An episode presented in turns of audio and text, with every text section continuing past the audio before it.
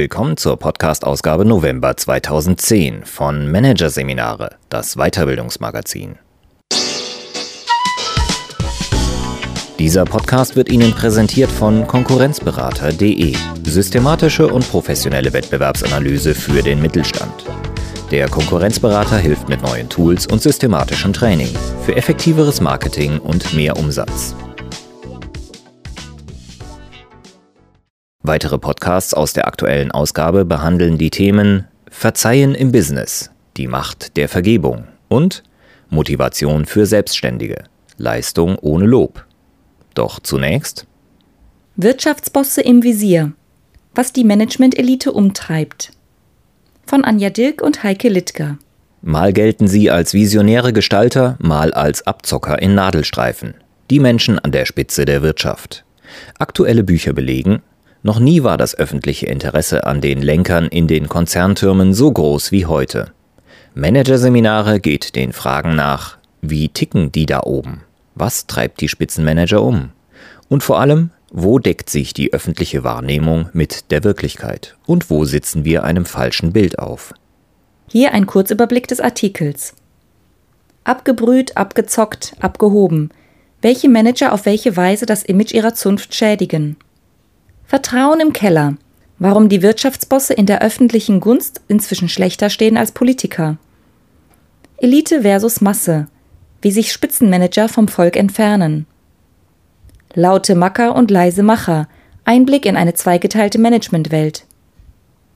Bodenständige Manager und junge Rebellen. So sehen die unbeachteten Riegen der Manager aus. Ohnmacht und mangelnder Freiraum. Warum sich Topmanager mitunter schwach und unverstanden fühlen. Und Pen Power, was alle eint und antreibt. New York, Manhattan. Josef Ackermann ist auf dem Weg in die Wall Street Nummer 60, dem Sitz der Deutschen Bank im Finanzdistrikt. Der Verkehr wälzt sich wie jeden Morgen durch die Straßen. Stop and go. Zeit für Telefonate. Dazwischen ein Anruf des Sicherheitschefs, eine Morddrohung von einem enttäuschten Bankkunden aus Los Angeles. Ob das ernst gemeint ist, will der Deutsche Bankchef wissen und ob die Polizei schon Bescheid weiß. Damit ist das Thema für ihn erledigt. Es gibt Wichtigeres zu tun. Mehrere Monate lang hat der Fernsehjournalist Hubert Seipel den umstrittenen Banker begleitet. Und seine Stimme aus dem Off lässt keinen Zweifel. Viel Sympathie hegt er nicht für den 62-Jährigen. New York, Shanghai, Mumbai, Singapur, Istanbul, Berlin. Ganz gleich, wo Ackermann im Auftrag des Kapitals unterwegs ist, er weiß, was sich gehört. Nie fährt er aus der Haut, Nie erscheint er gestresst oder müde. Seine Umgangsformen sind formvollendet, sein breites Grinsen ist legendär. Der Kamera zugewandt spricht er über seine Militärzeit, über Kameradschaft und dass er noch heute an keinem Bettler vorbeigehen kann, ohne ihm zu helfen. Das zeigt doch, so der Banker, dass die emotionale Verbundenheit noch sehr stark vorhanden ist. Doch in Wirklichkeit, so Seipel, sei Ackermann ganz weit weg von der Welt da draußen, die hinter getönten Autoscheiben an ihm vorbeizieht. Zwischen 11 und 20 Millionen Euro streiche Ackermann jedes Jahr ein. Und stets geht es ihm um die Frage, was springt bei dem Deal für meine Bank und für mich heraus. Aber ist Josef Ackermann ein typischer Vertreter seiner Zunft? Sind Topmanager en gros tatsächlich so wie er, abgeklärt, abgebrüht, abgehoben? Sicher ist, durch die Krise sind sie kritisch in den Blick geraten. Die Menschen an der Spitze der Ökonomie die Wirtschaftslenker, Topmanager, Vorstandsgrößen. Mal gelten sie als visionäre Gestalter, immer öfter aber als Abzocker in Nadelstreifen. Seit der Jahrtausendwende sind die positiven Bilder der Führungskräfte an den Konzernspitzen stark verblasst. Gehälterwahn und Skandale, Börseneinbrüche und Ackermannsche Siegerposen haben das Negativimage der leitenden Akteure der Deutschland AG zementiert. Umfragewerte verdeutlichen, was auch Vertrauensforscher Prof. Dr. Martin Schwer von der Hochschule Fechter sagt. Das Vertrauen ist sehr angeknackst. Die Menschen haben nicht das Gefühl, dass sie der Wirtschaft insgesamt wieder vertrauen können. Laut einer Umfrage des Berliner Forsa-Instituts über das Vertrauen der Bundesbürger in gesellschaftliche Institutionen stehen Manager auf dem letzten Platz, hinter dem Papst, den politischen Parteien und dem Zentralrat der Muslime. Professor Dr. Michael Hartmann wundert das schlechte Abschneiden der Manager in der öffentlichen Wahrnehmung nicht.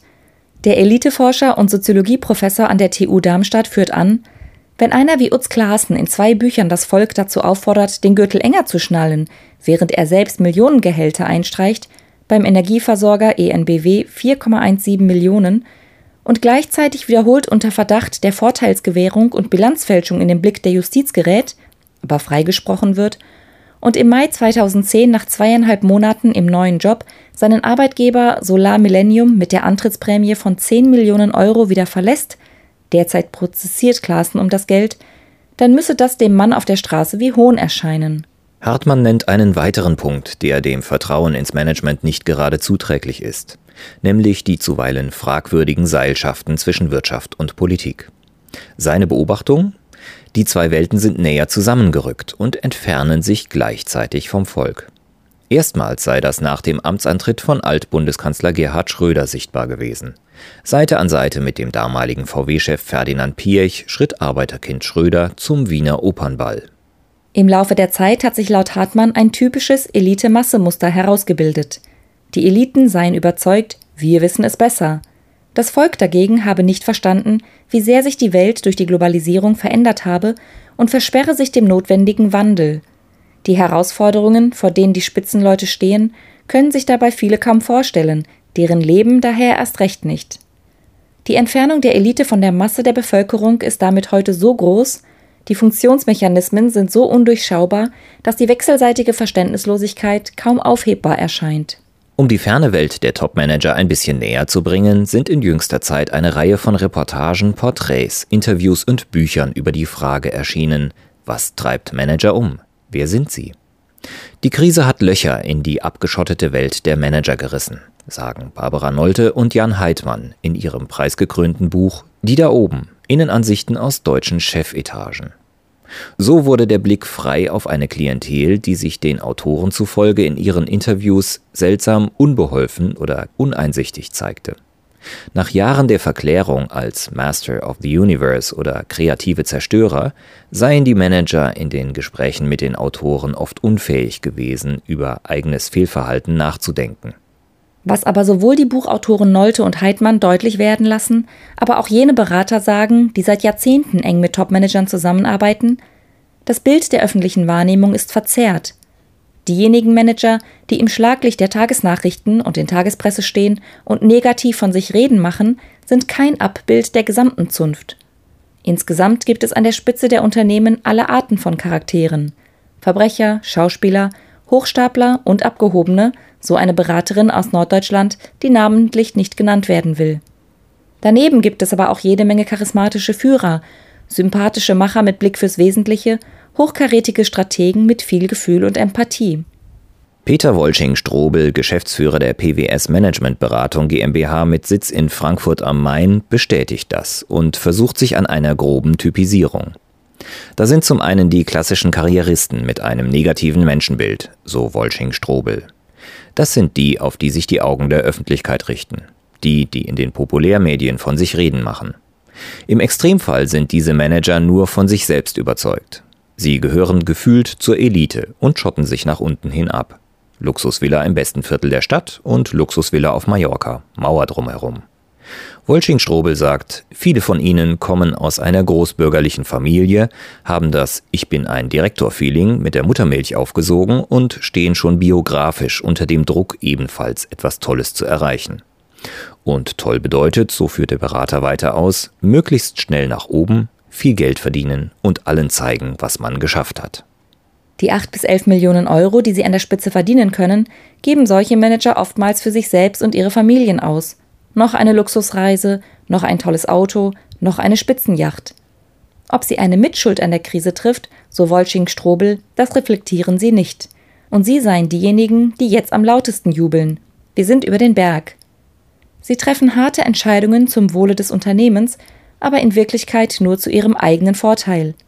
Wenn sie tagträumen, dann von noch mehr Geld, noch mehr Macht, noch mehr Luxus. Daneben aber gibt es zum anderen die bodenständigen Manager. Diejenigen, so Wolsching-Strobel, mit einem positiven Menschenbild. Das sind die vielen Manager, die jenseits des Rampenlichts ihren Job verrichten. Wolsching-Strobel dazu. Etlichen Managern ist der Begriff Elite eher unangenehm. Ihnen geht es mehr um die Sache. Sie wollen ihr Unternehmen zum Wohle aller führen und opfern sich zum Teil auch dafür auf. Zerbrechen tun sie nicht. Ihr Selbstmanagement ist gut und ihr Umfeld hält sie am Boden zurück. Sie wohnen selten im feinen Münchner, Hamburger oder Kölner Süden, sondern meist mittendrin. Und ihr Freundschaftskreis bietet von allem etwas.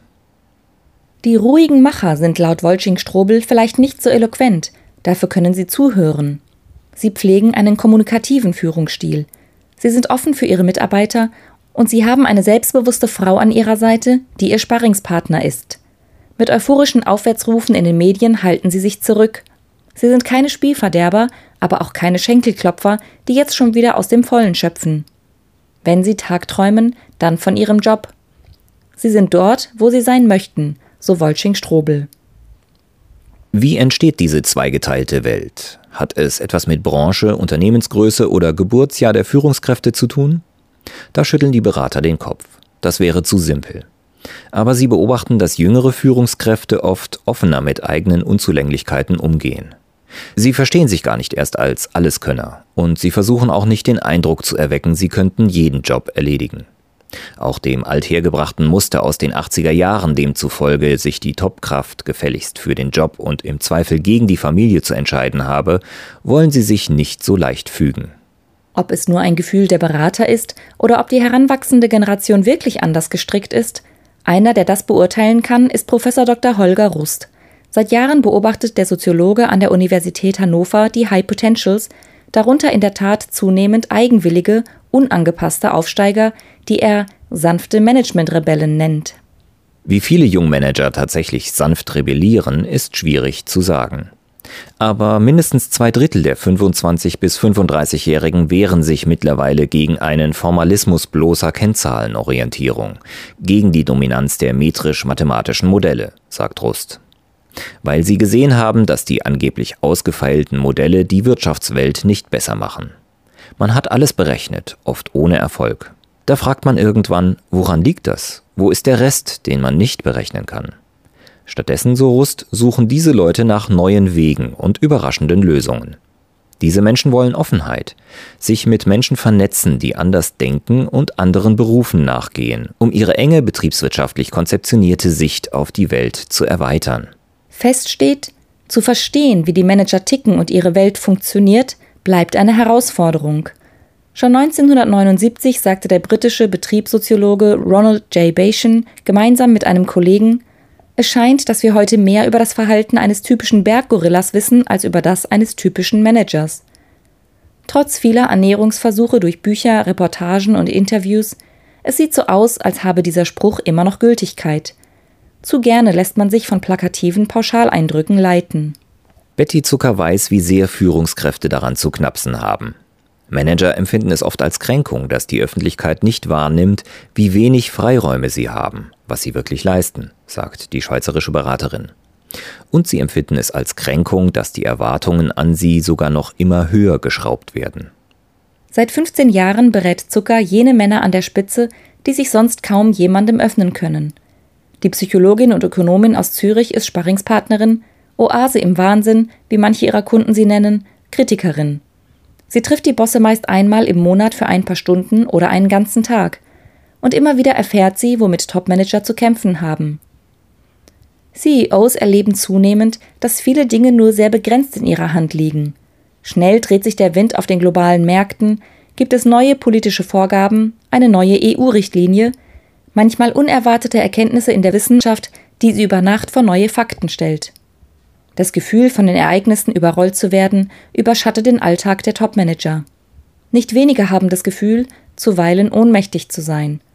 Und all das wiege umso schwerer, als Manager dabei als Buhmann angesehen werden und dann paradoxerweise noch als einer, der trotzdem alles richten soll. Zum psychischen Druck kommt die physische Belastung. Zucker sagt, viele Topmanager ticken im permanenten Survival-Modus. 14 bis 16 Stundentage, 360 Tage rund um die Uhr Erreichbarkeit, alle drei Monate wechselnde Gesichter, wechselnde Quartalszahlen, wechselnde Gunst der Medien, kaum Zeit für Ehefrau, Kinder oder gar Hobbys. Entscheidungen treffen die Manager auf Basis aggregierter Zahlen. Nicht Menschen werden entlassen, sondern Lohnsummen verschoben, Standorte geschlossen. Es geht gar nicht anders, all das muss auf einem abstrakten Niveau laufen, sagt Zucker. Denn die Organisationen sind viel zu groß, als dass es Alternativen gäbe. Die Spitzenbosse bekommen ihre 100.000 Mitarbeiter ja in der Regel nicht einmal zu Gesicht. Natürlich, die Entscheidung für solche Karrieren ist freiwillig. Jeder kann die Bremse ziehen und aussteigen aus dem sich immer schneller drehenden Karrierekarussell. Jammern gilt nicht. Zudem steht auf dem Habenkonto viel. Das Gefühl, es geschafft zu haben, Geld, Prestige, vor allem etwas, das alle zu einen scheint, egal ob kühler Machtmensch oder empathischer Stratege, der Wunsch nach Anerkennung und die Lust an der Macht. So direkt sagen die Manager das nicht, doch wer das Buch von Barbara Nolte und Jan Heidmann liest, erkennt zwischen den Zeilen der Gespräche, die Penpower treibt alle an. Das Wissen, ein Strich meines Kugelschreibers kann die Wirklichkeit verändern, wenn auch nicht mehr so leicht wie in früheren Zeiten.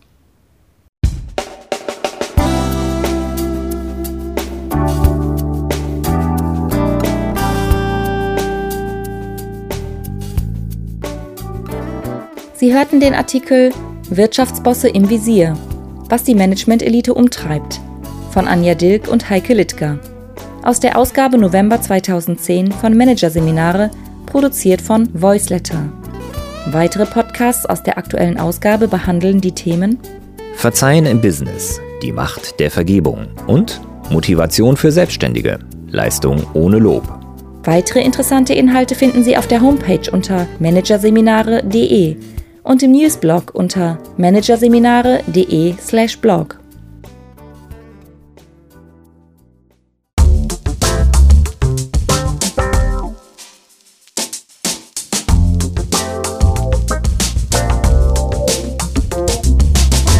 Das war der Podcast von Managerseminare, das Weiterbildungsmagazin. Ausgabe November 2010.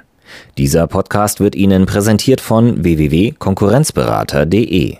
Konkurrenzanalyse als Navigationssystem für den Wettbewerb. Übrigens, immer mehr mittelständische Unternehmen investieren in eine professionelle und systematische Wettbewerbsbeobachtung und sind dadurch schneller am Markt, machen mehr Umsatz, kommunizieren klarer. Mehr Informationen, Beratungs- und Trainingsangebote zum Thema Konkurrenzanalyse finden Sie unter www.konkurrenzberater.de.